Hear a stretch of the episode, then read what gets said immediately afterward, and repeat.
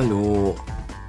Ich wünsche all meinen treuen Gefolgsleuten und Leutinnen da draußen an den Empfangsgeräten einen Abend. Wie war euer Tag so? Gut, das freut mich für euch. Meiner nicht. Mein Tag heute war erfüllt von Lustlosigkeit, Langweiligkeit und einer unfassbar großen Trägheit. Und deswegen möchte ich heute allen Erwerbslosen und ich glaube auch allen Lottomillionären mein tiefstes Beileid aussprechen.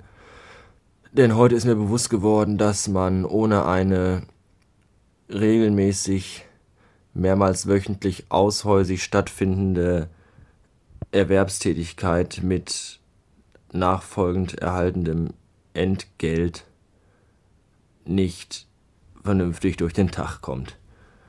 Also ich jedenfalls nicht. Weil wenn man nicht aufgrund von äh, durch den Arbeitgeber festgelegten Arbeitszeiten dazu gezwungen ist, zu ebenfalls festgelegten Uhrzeiten aufzustehen und den Tag zu beginnen, dann wird das meistens gar nichts. Bei mir jedenfalls nicht. Sogar wenn ich mir den Wecker stelle, abends auf eine frühe Uhrzeit, sagen wir mal neun, ist für Urlaub, glaube ich, eine ganz okaye Zeit. Selbst dann schaffe ich es irgendwie nicht, morgens meinen abends gefassten Plan zu dieser Uhrzeit auch aufzustehen, äh, durchzuführen. Und sämtliche sich vorgenommenen Aufgaben für diesen Tag, zum Beispiel spülen, aufräumen, Müll rausbringen, Friseurbesuch, Toilettengang und derartiges verschiebt man mit einem auf den nächsten Monat. Ja, und dann sitzt man abends zu Hause, nachdem der Tag so dahin geeiert ist, und fragt sich, was nehme ich vom heutigen Tage mit? Es ist nichts. Und dann fragt man sich weiter, was erzähle ich meinen treuen Podcast-Hörern und Hörigen heute Abend. Und es ist nichts. Und dann denkt man, das ist scheiße. Weil die wollen ja was. Und dann überlegt man sich was. Und dann guckt man und dann googelt man und dann schaut man Nachrichtenseiten durch. Und dann findet man heraus, dass heute der Geburtstag von Charles Darwin ist. Also wenn Charles Darwin noch unter uns wanken würde, dann wäre er heute Geburtstag habend sein. Tut er aber nicht, denn wenn er heute Geburtstag hätte, wäre er heute 200 geworden. Und aufgrund nachvollziehbarer äh, Gegebenheiten kann er heute auch keine Geburtstagsparty ausrichten.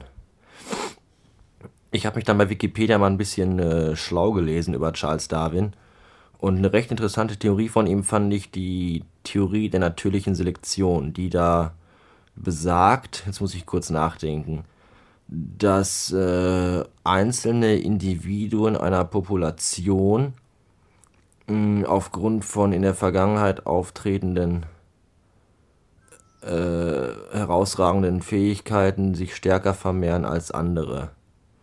Was so viel heißt wie der stärkere, bessere und Gutere gewinnt, während der Schwache, Dumme und Unfähige langsam ausstirbt.